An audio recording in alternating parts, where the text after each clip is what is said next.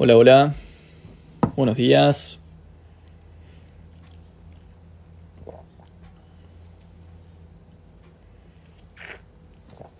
¿Cómo andan? ¿Todo bien? Muy buenos días.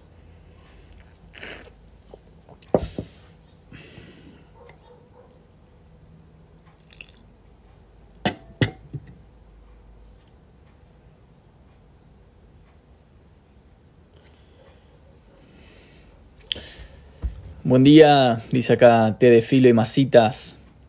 ¿Cómo le va, compañera? Está, resulta que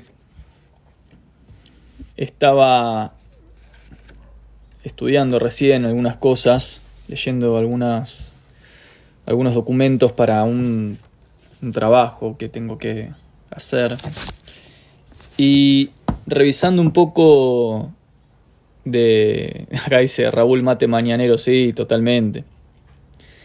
Em, sí, sí, si no, no se arranca, es así de fácil. No, en realidad, acá preguntan cuál es el tema. En realidad, no es un tema, sino que les quería hacer una recomendación, más que nada. En general, cuando hacemos temas, eh, tiendo a hacerlos durante la noche, que somos más y bueno, capaz implican también un mayor nivel de desarrollo temático y conceptual. Pero recién estudiando unas cosas y, preparando unas cuestiones, em, me puse a revisar un poco de bibliografía que tenía y encontré un libro que lo, lo compré hace mucho tiempo muy barato, muy barato, y que es como una de esas joyas que uno encuentra por ahí, que cuando las ve en un stand en la vereda, por dos pesos hay que comprarlas.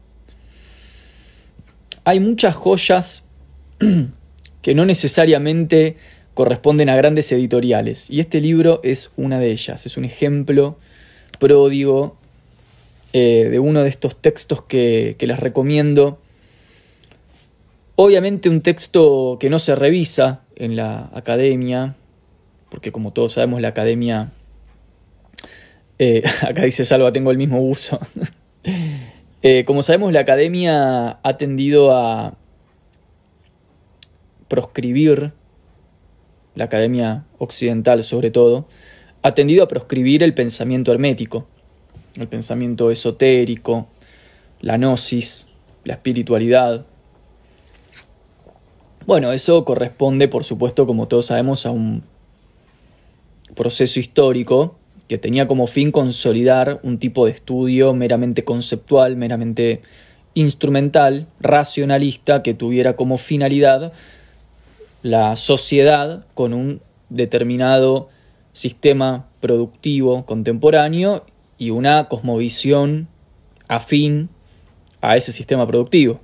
Con lo cual, si hay un sistema productivo que implica la idea de producir y consumir cosas, entre las que aparte caben dimensiones no cósicas o que no deberían ser cosificadas como el arte, el cuerpo, el amor, Dios, la naturaleza, etc.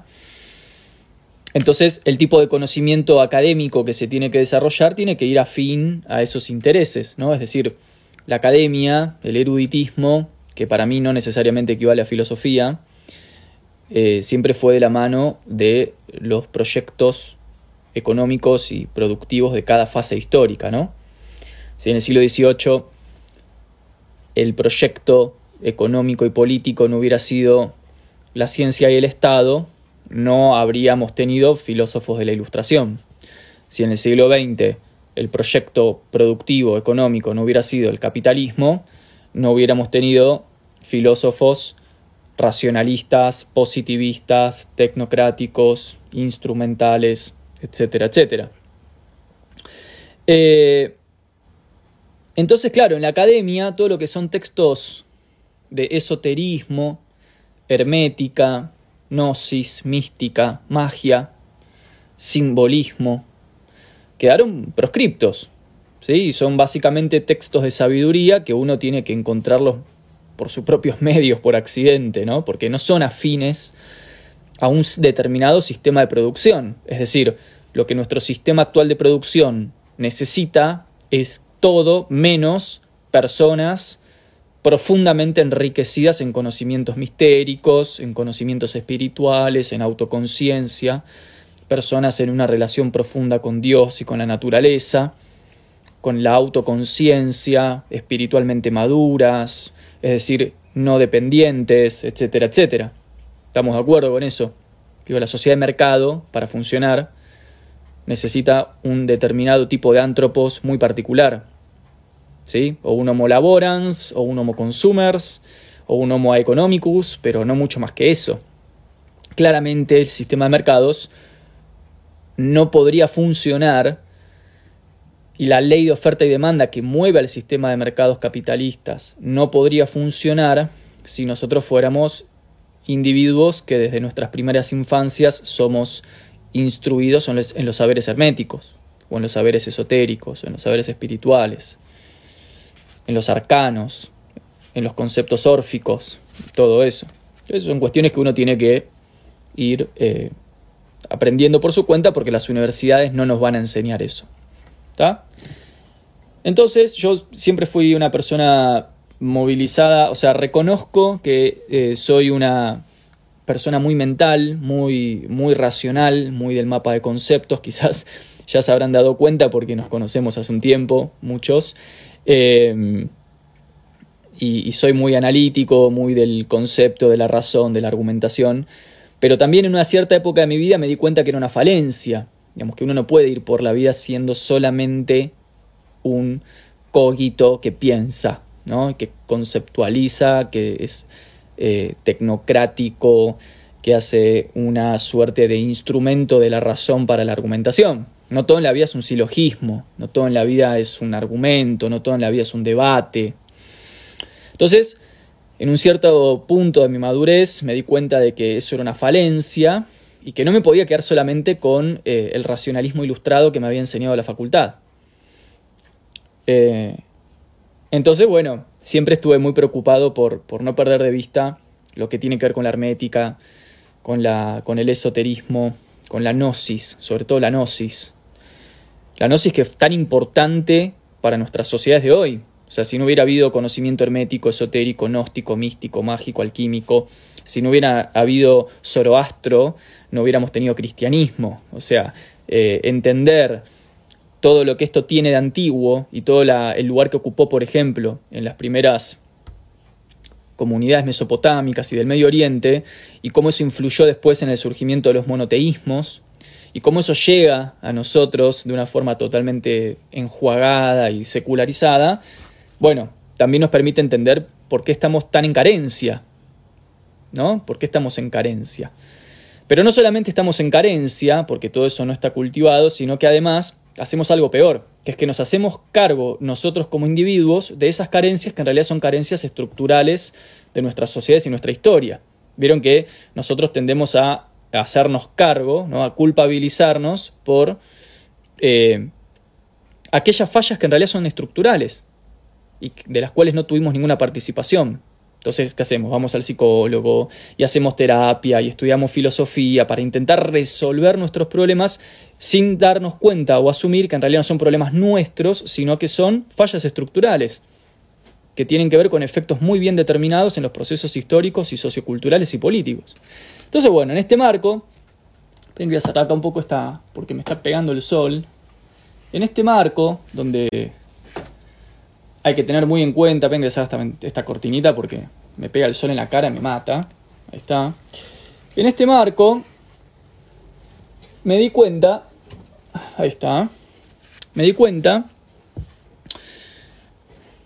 de que incluso los pensadores contemporáneos seguían hablando en términos de cábala, en términos de teología, de espiritualismo.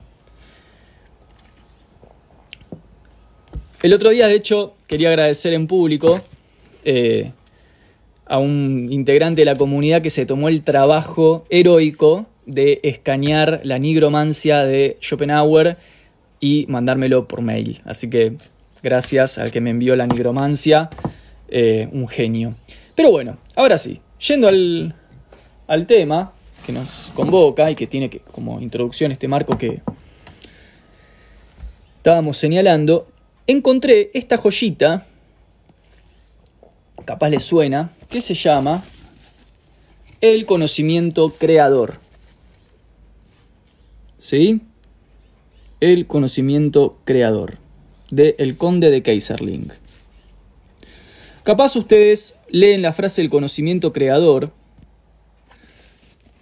tiene un cierto viso nietzscheano, pero en realidad no tiene nada que ver con Nietzsche ni con la voluntad de poder o creadora de Nietzsche. Es un texto de Gnosis y de Hermética, escrito por el conde de Kaiserling, y esta editorial es de 1930. De 1930. Es un libro raro.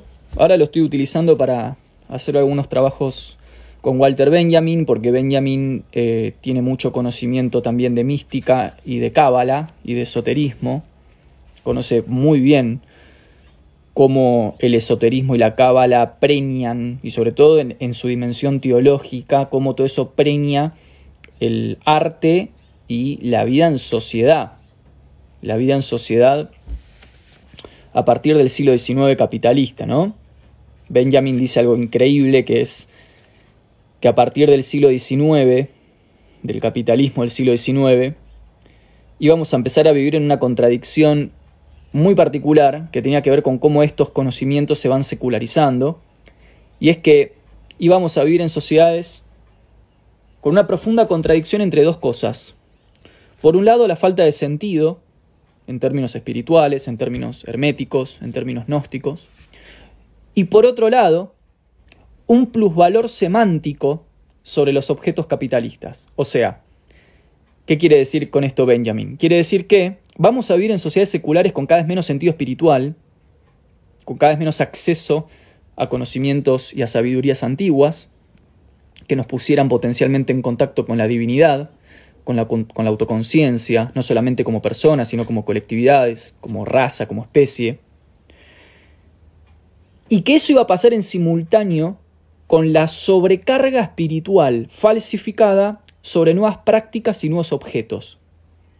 Entonces, los objetos y las mercancías iban a pasar a tener una dimensión falsamente espiritualizada, al igual que, dice Benjamin, nuevas prácticas que tenían que ver con sobrecargar de un plusvalor semántico, de un plusvalor del sentido espiritual, cosas que en realidad no tienen ningún valor espiritual.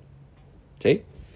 Entonces dice Benjamin que nuestras sociedades capitalistas van a ser barrocas, sobre todo a partir del siglo XIX, porque van a vivir en la contradicción entre el ansia de trascendencia y al mismo tiempo la resignación ante la clausura de esa posibilidad. Eso va a devenir en lo que hoy nosotros tenemos en nuestras manos, que es pensamiento mágico, talleres de milagros, yo qué sé, yo qué sé, eh, prácticas de autosanación de la nada. Todo ese diagnóstico ya está en Benjamin. Entonces Benjamin era muy, muy consciente de estas contradicciones internas a las sociedades capitalistas barrocas, bizarras, surrealistas de nuestra época.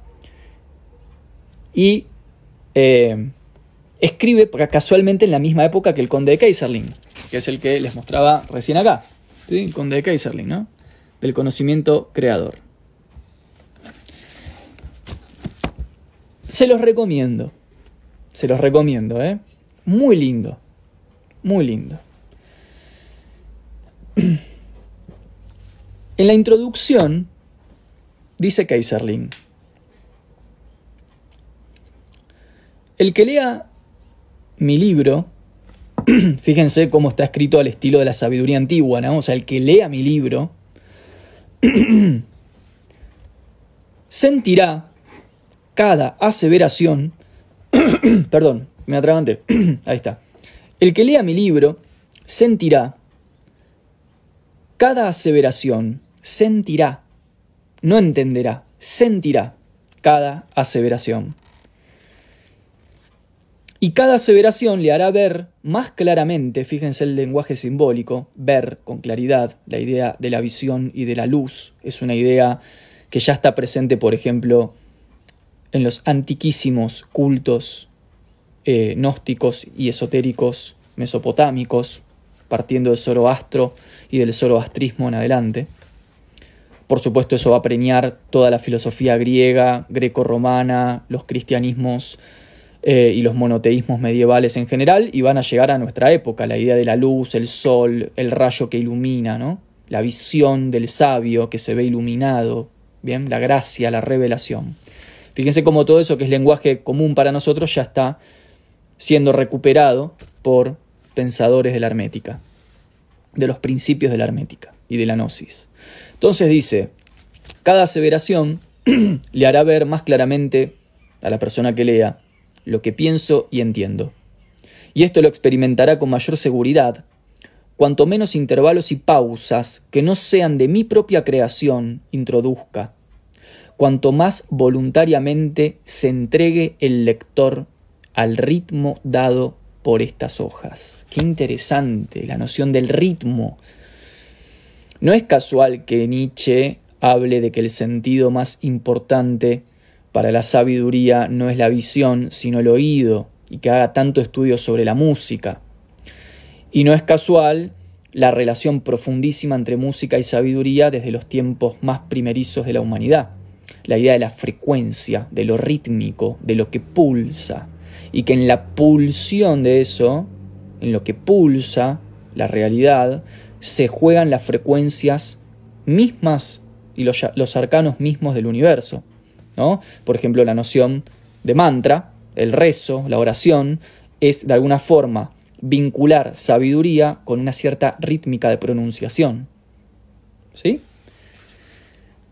Y acá vuelve a aparecer la idea del ritmo. Más abajo dice lo siguiente. No pretendo ofrecer un sistema teórico completo. Fíjense cómo Kaiserling rechaza el racionalismo abstracto, el academicismo. Él está diciendo, yo voy a escribir un libro de sabiduría, no un paper eh, universitario sobre la idea de sabiduría. Entonces, no pretendo ofrecer un sistema teórico completo. Deseo comunicar impulsos vitales. Impulsos vitales. No es mi propósito colocar una imagen delante de mis lectores, lo que deseo es cambiarles en hombres que consideren el mundo desde un punto de vista independiente y superior y vivan en un nivel más alto que en el que han vivido hasta ahora. El ritmo especial de mi libro está calculado para iniciar este proceso transformador. Tremendo, un texto editado en 1930, tranquilamente podría ser una acumulación de fragmentos de Heráclito, de Herodoto, de Zoroastro, de un sabio medieval. Eh, y más adelante dice algo muy interesante. No asuman la actitud discursiva. Lo discursivo en filosofía es lo racional, lo que tiene que ver con la razón puramente con lo especulativo, lo conceptual, ¿sí? Viene de ahí.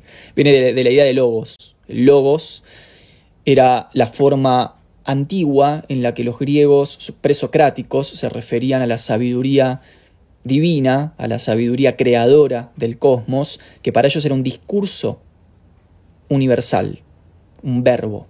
No es casual que la Biblia empiece diciendo, en el principio fue el verbo, la palabra, el discurso. ¿Sí? Entonces, Fíjense, ¿no? Cómo vamos anudando. Cultura grecorromana, cultura mesopotámica, cristianismo. Todos dijeron lo mismo. Siempre se dijo lo mismo, gente. Siempre. Siempre, en todas las tradiciones, los sabios nos dijeron lo mismo. Y nosotros seguimos naciendo y muriendo sin asumir lo que en todas partes del mundo, en todas las tradiciones, en todos los hemisferios, ya se dijo. Entonces dice Kaiserling, no asuman la actitud discursiva, pues de nada sirve comenzar a pensar mientras escuchan. Les pido, sin embargo, que presten la menor atención posible a los contenidos y hechos como tales y que se limiten simplemente a dejar que actúe sobre ellos el poder intrínseco de la verdad espiritual. El poder intrínseco de la verdad espiritual que para Kaiserling, al igual que para toda la gnosis y la hermética de los últimos 3500 años, la verdad espiritual es espontánea, natural, intuitiva e inmediata. O sea, no está mediada. Básicamente lo que nosotros llamamos intuición. La intuición, eso que se nos presenta con mucha contundencia, inmediatamente, espontáneamente, de forma no mediada por el concepto, por el discurso, por el lenguaje, eso que lo sentimos al nivel de algo muy interno que nos está prendiendo las alarmas, eso es lo más importante para las sabidurías desde la antigua Mesopotamia hasta el conde de Kaiserling, pasando por Walter Benjamin, por Heidegger, que va a hablar de la voz poética, los místicos, los cristianos, los orientales, el Bhagavad Gita, el hinduismo, los nórdicos, todos dijeron lo mismo. Ahora nosotros vamos a la universidad a aprender filosofía y aprendemos racionalismo ilustrado. ¿Se dan cuenta lo que queremos decir con esto? Y de hecho Kaiserling va a hacer una mención sobre la educación. Fíjense. Dice lo siguiente, yo Después voy a ver si, si, lo busqué en PDF y no lo pude encontrar, así que voy a ver si lo puedo encontrar en algún que otro portal y se los voy a pasar. Ahí yo estoy armando un, drive compartido en charlas de filosofía para que todos los integrantes de la comunidad puedan acceder y bajar documentos. Eh, voy a ver si lo puedo encontrar y subir para que lo puedan bajar. Si no, lo pueden comprar por eh, Mercado Libre o cualquier plataforma de compra-venta. Y si lo pueden encontrar eh, en alguna biblioteca, librería antigua, lo que sea, ténganlo en la mano porque es muy bueno, muy bueno. Fíjense lo que dice acerca de esto de lo espiritual y cómo la falta de espiritualidad repercute en la crisis humana de nuestra época y cómo eso aparte se asocia a una educación cómplice con eso, que es con lo que empezamos el vivo. Entonces fíjense. Dice, es impresionante, 1930, gente, ¿eh? Digo, para que nos pensemos hoy, en esta época de crisis, donde pensamos que todo se resuelve con ciencia, con datos, con técnicas, con procedimientos, ¿sí? Acá lo que está diciendo Kaiserling es que lo que está en crisis es la espiritualidad del ser humano, su conciencia espiritual, que lo vincula con la naturaleza, con la belleza, con la verdad absoluta, con lo divino, ¿sí? Con la dimensión fractal de las cosas muy importante para entender la ontología gnóstica, entender la dimensión y la estructura fractal de las cosas, o sea, la eterna repetición de las estructuras naturales, lo cual es impresionante. Es impresionante concebir que vivimos en un mundo, en un universo, donde las estructuras geométricas tienen patrones de repetición fractal desde lo más pequeño hasta lo más grande. Por eso entendemos que los gnósticos nos hablen del arquitecto y del mapa de la creación. ¿Sí? Bueno, en ese marco,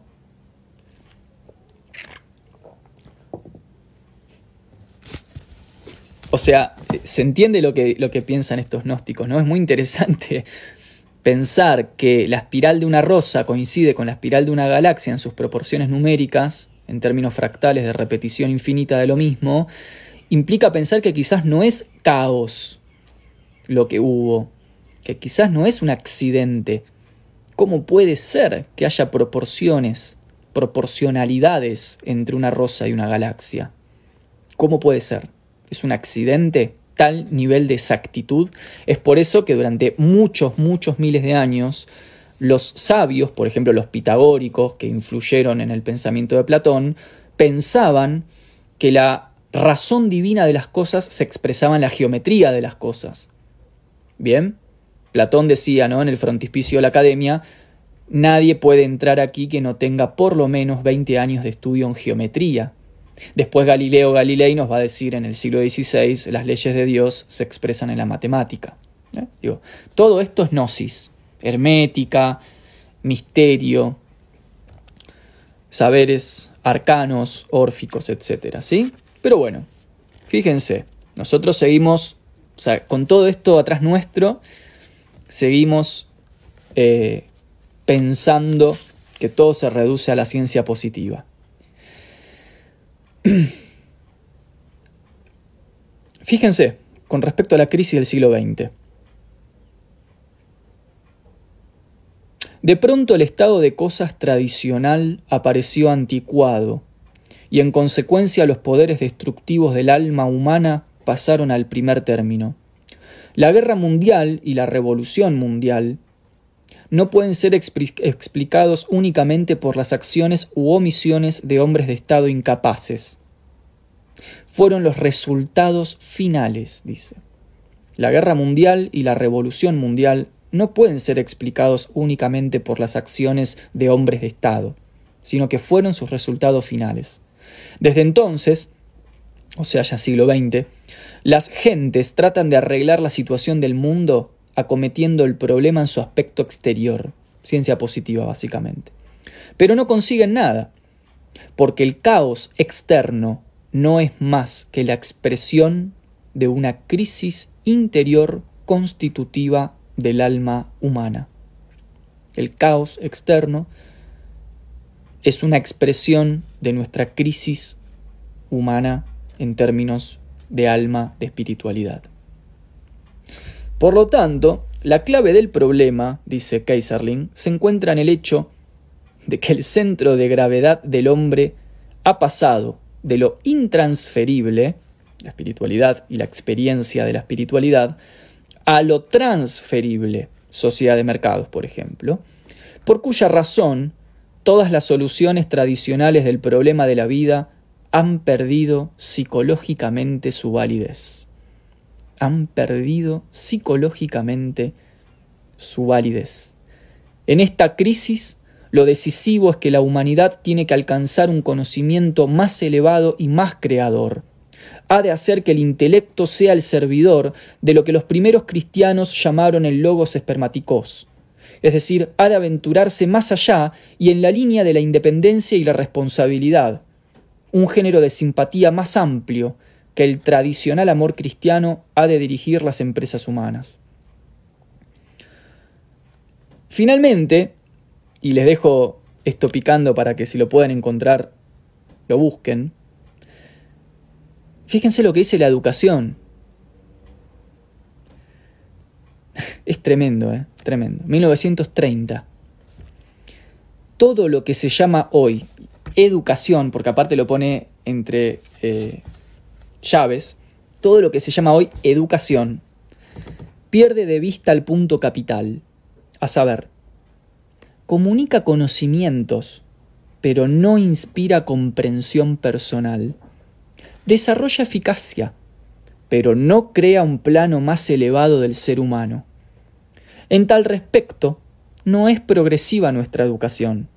No difiere en principio de la mera escuela medieval, en la cual se cogía a la juventud simplemente para explicarle lo que ya se sabía. Tremendo esto. Tremendo, porque Foucault dice que la escuela eh, es un eh, homólogo estructural de la escuela contemporánea, de la escuela del siglo XIX. Pero Kaiserling es más radical, dice, nuestra escuela en realidad es medieval, ni siquiera es del siglo XIX. Fíjense, ¿eh?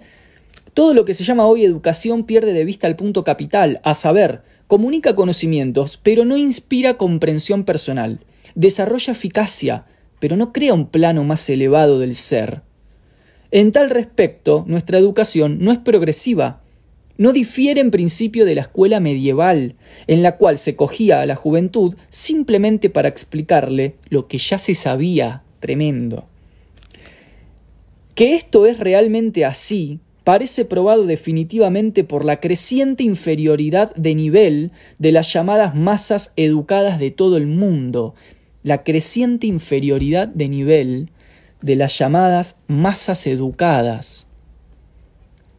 O sea, que tengamos batallones de futuros proletarios que entran y salen de las escuelas todos los años, entre ellos nosotros, no significa que tengamos más conocimiento en este sentido, más sabiduría.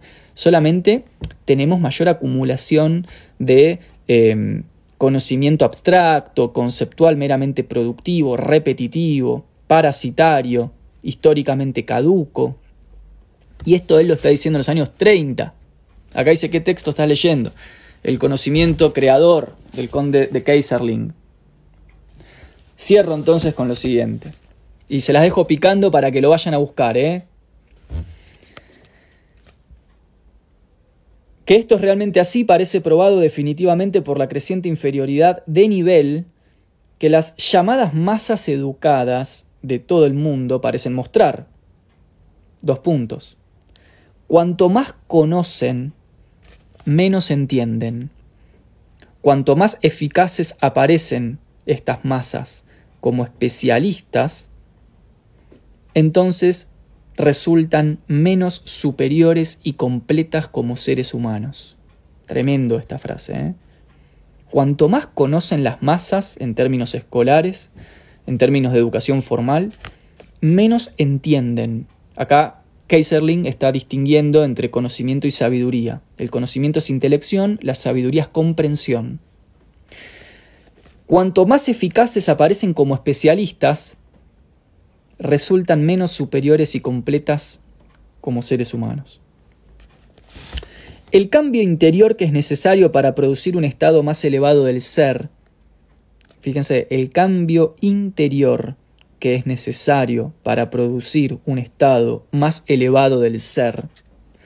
Es decir, dice Kaiserling, lo único que realmente importa solo puede producirse estimulando la esencia creadora del alma individual.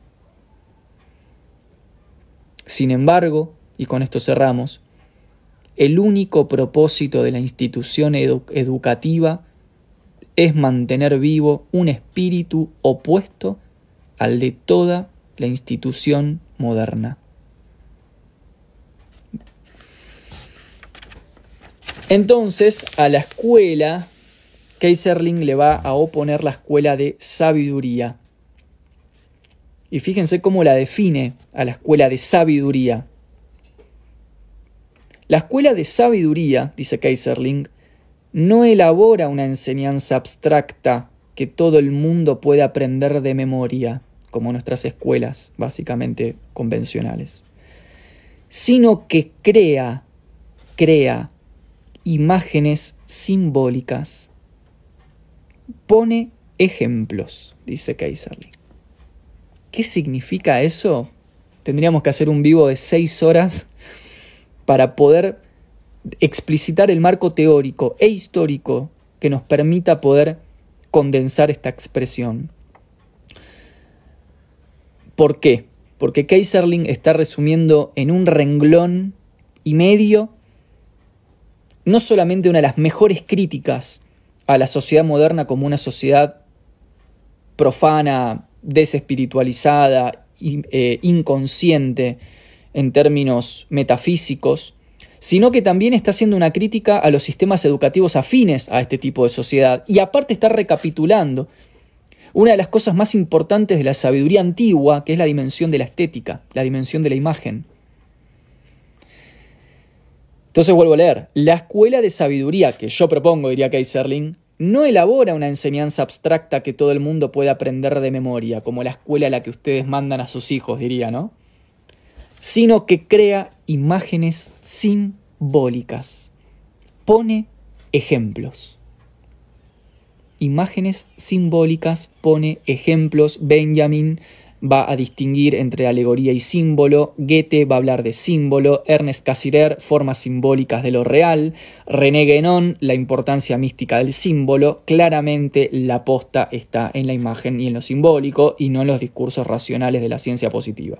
En términos de cómo se abren las llaves de nuestra espiritualidad. Nuestra espiritualidad se eh, activa, se, eh, en este sentido, ¿no? O sea, en el sentido creador del alma individual, con lo simbólico, con lo simbólico en la imagen que aparte opera en lo rítmico, por eso el texto dice yo vengo acá a proponer un ritmo de lectura, lo rítmico que tiene que ver con las frecuencias vibratorias, con eh, la vibración natural del cosmos, Recordemos que cada planeta tiene, por ejemplo, su frecuencia de vibración, que el universo tiene un fondo de sonido con una frecuencia muy bien determinada. La idea de la vibración y el ritmo como acompañando la imagen simbólica se asocia para Kaiserling con una sabiduría que tiene que ver con lo realmente creador y lo espiritual y no con aprender química y funciones cuadráticas en la escuela. ¿sí? Yo eh, les recomiendo, si lo pueden conseguir este texto, es brillante brillante. vincula orientalismo con occidentalismo, cristianismo con, Buda, y con budismo, brahmanismo, con hinduismo, habla de las antiguas sabidurías eh, de las tradiciones babilónicas, mesopotámicas, judías, greco-romanas, muy interesante para pensar lo esotérico y lo hermético. ¿sí? Eh, ah, acá dice Jamie Campbell también, sí, por supuesto, Campbell, eh, Campbell tiene, de hecho tengo el texto arriba, tengo dos, uno que es el que más me gusta, es el, cuando habla de la dimensión mítica del inconsciente. En la dimensión mítica del inconsciente, Campbell va a hablar de que nuestro inconsciente se estructura con simbología mítica, lo cual es una tesis que Benjamin va a acompañar y que va a ser una gran crítica al psicoanálisis, ¿sí? sobre todo la última gran crítica al psicoanálisis que tiene que ver con decirle al psicoanálisis, mirá que el inconsciente está lleno de simbología mítica, eh, la va a recopilar Jacques Rancière eh, cuando habla de un texto hermoso que él tiene que se llama El inconsciente estético, donde habla de que la imagen eh, es previa al inconsciente, produce inconsciente incluso. ¿sí? Muy interesante la, lectura de Rancière en el inconsciente estético. ¿sí? Esto es muy interesante incluso para pensar las diferencias de valor entre palabra e imagen. ¿no? Después del giro lingüístico de nuestro siglo XX, todo el valor analítico y filosófico parece haberse puesto en el plano del discurso, del lenguaje, ¿no? todo es lenguaje, la deconstrucción del lenguaje, relativismo lingüístico, etc. Y por algún motivo medio raro, la cuestión de la imagen y la simbología no se toca. ¿Por qué no se toca? Y quizás porque es ahí donde está el verdadero poder es ahí donde está la verdadera capacidad de manejar, por ejemplo, los arquetipos del inconsciente colectivo, el ideario colectivo, el comportamiento de masas. Quizás, como dice Kaiserling, la imagen simbólica plasmada en el ejemplo sea lo que realmente moviliza para un lado o para el otro la opinión pública. Y entonces no me llama la atención que de esos temas no se trabajen y si se trabajen de temas que no afectan demasiado al poder, como por ejemplo la deconstrucción del lenguaje.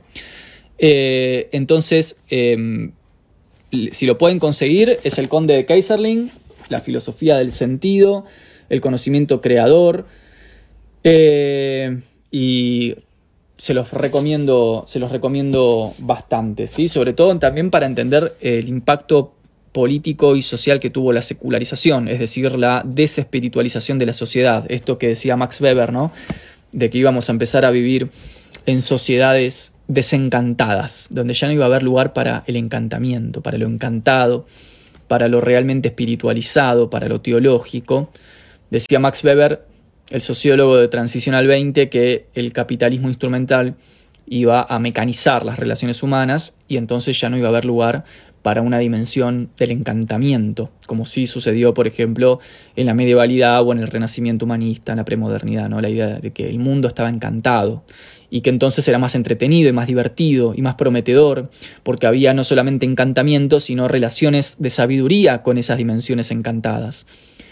En nuestra sociedad contemporánea, como nos han eliminado todo eso y nos han planteado una vida de trabajo mecánico y cosificado, donde básicamente todo se reduce a un salario y a experiencias cosificadas y totalmente abstractas, de todos los órdenes, ¿no? Sexualidad abstracta, familia abstracta, afecto abstracto, entretenimiento abstracto, dioses abstractos que encarnan en prácticas abstractas, que hoy serían nuestras terapias de autoayuda, de sanación, los talleres de eh, milagros eh, y cosas raras, y etcétera, etcétera. Todo eso es abstracción. ¿Por qué?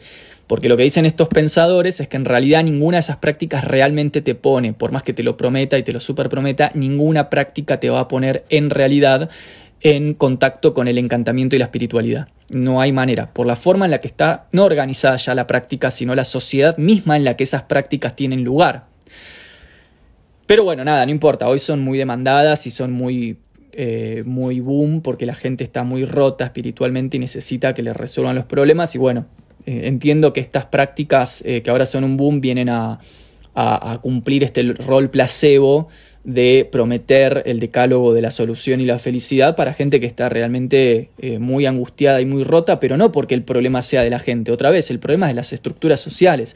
Lo que pasa es que nosotros, en vez de ir a modificar las estructuras sociales que rompen a la gente, a la gente nos hacemos cargo de los problemas e intentamos resolvernos a nosotros y dejamos intactas las estructuras que siguen rompiendo gente, lo cual es muy loco, ¿no? O sea, en vez de invertir tanto dinero y tanto tiempo en trabajar como burro y después hacer un taller de milagros para no sentirte un trabajador, tan explotado, lo que tendríamos que hacer es modificar las estructuras sociales, por ejemplo la educación, para que haya otro tipo de construcción de seres humanos. Pero no hacemos eso. Lo que hacemos es autorresponsabilizarnos por algo que no nos corresponde, porque nosotros no hemos decidido la marcha de la historia ni el decurso de las instituciones. Y después usamos técnicas placebo y terapias placebo para tratar de eh, experimentar un poco más de tranquilidad y bienestar. Bueno, todo eso es parte del fenómeno alienado que Benjamin dice, ¿no? Eh, cuando habla en la obra de arte eh, en la época de la reproductibilidad técnica, ¿no? dice que la sociedad está tan enajenada en estas prácticas seculares de la falsa espiritualidad y en un arte que termina igualmente enajenado, que eh, va a contemplar, esto lo dice Benjamin en los años 30, va a contemplar su propia autodestrucción con el más alto placer estético. ¿no? Tremendo contemplar nuestra autodestrucción con el más alto placer estético. Es decir, trabajamos como esclavos, somos sistemáticamente explotados nosotros, nuestros familiares, nuestros antepasados y los que vendrán después de nosotros, pero en vez de modificar las estructuras del mundo que producen ese ordenamiento de cosas, eh, acudimos a prácticas placebo, a terapias placebo para no sentirnos tan mal con ese estado de cosas y entonces por eso es que pensadores como Kaiserling dicen no, no, no, hay que reformar las eh, estructuras que generan este tipo de fallas. Es decir, no somos nosotros como individuos eh, los que estamos en déficit o en carencia, por más que los discursos meritocráticos, espiritualistas, competitivos nos quieran hacer sentir eso, que somos nosotros el problema, que el mundo está bien y nosotros fallamos, sino que es que el mundo se está desangrando, ¿no? Occidente está como desapareciendo, las estructuras mostraron sus, insuficiencias, sus límites, eh, que no eran universales, que no eran omnímodas, que no eran omniabarcantes, que no garantizaron prácticamente nada, que la gente sigue viviendo peor que en la medievalidad en muchas ocasiones y que por lo tanto todo el discurso del progreso no fue tal, no hubo ni igualdad, ni libertad, ni fraternidad, ni progreso económico, ni político, tal y como lo prometía Kant. Entonces, como que el problema serían las estructuras y no tanto las personas. Pero bueno, nada, lean el texto de, de Kaiserling, si lo pueden encontrar. Eh, y yo después les, eh, si lo puedo pasar al PDF, se los paso para que lo tengan en PDF, lo vuelvo a mostrar. Es el Conde de Kaiserling, la filosofía del sentido, el conocimiento creador. Y eh, donde, al igual que, como decíamos recién, los primeros herméticos, los primeros esotéricos, los primeros místicos, gnósticos, los conocedores de los misterios, Kaiserly nos quiere llevar a una idea de sabiduría y no meramente conocimiento. Conocimiento ya tenemos en nuestras sociedades, lo que falta es sabiduría.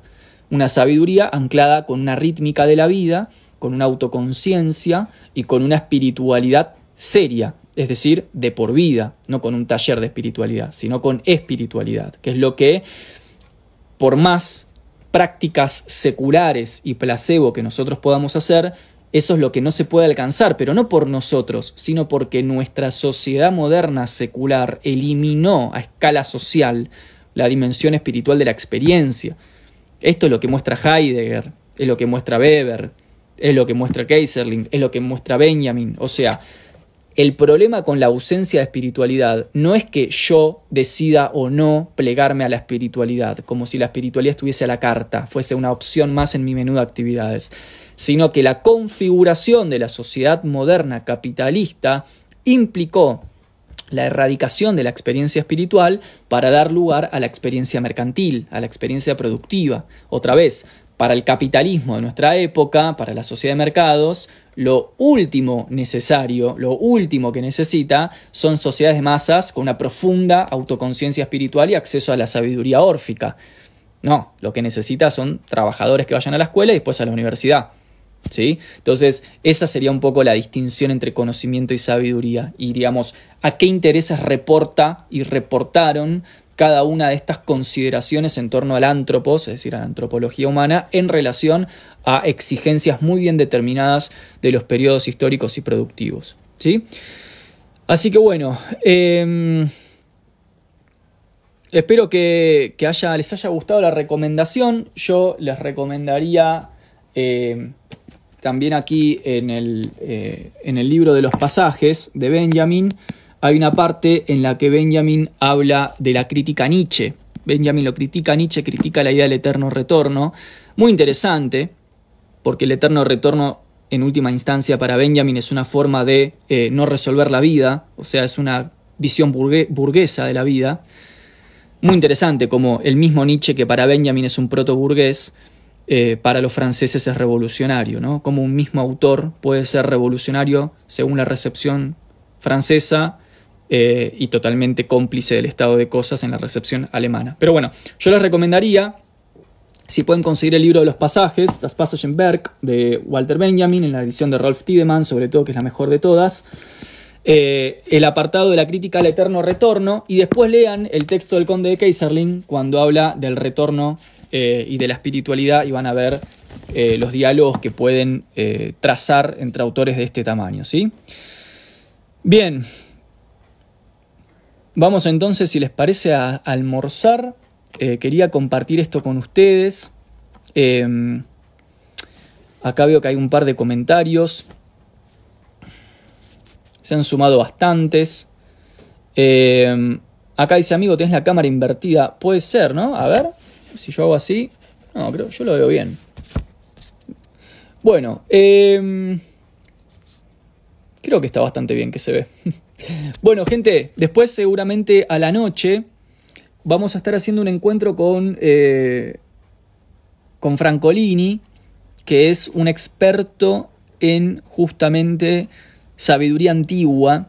Vamos a estar hablando de algunas cuestiones que tienen que ver con la dimensión simbólica de las cosas, reminiscencia del espíritu, retorno sobre lo mismo, el cruce entre, occidental, eh, entre occidentalismo y orientalismo. Si quieren se pueden sumar, estaría muy muy bueno. Si quieren integrarse, Francolini es un tipo que sabe muchísimo, lo respeto muchísimo. Eh, y, bueno, vamos a estar tocando algunas cosas que hemos tocado recién, ¿sí? Eh, les mando un abrazo y nos vemos seguramente a la noche. Que estén muy bien y buena tarde. Cuídense.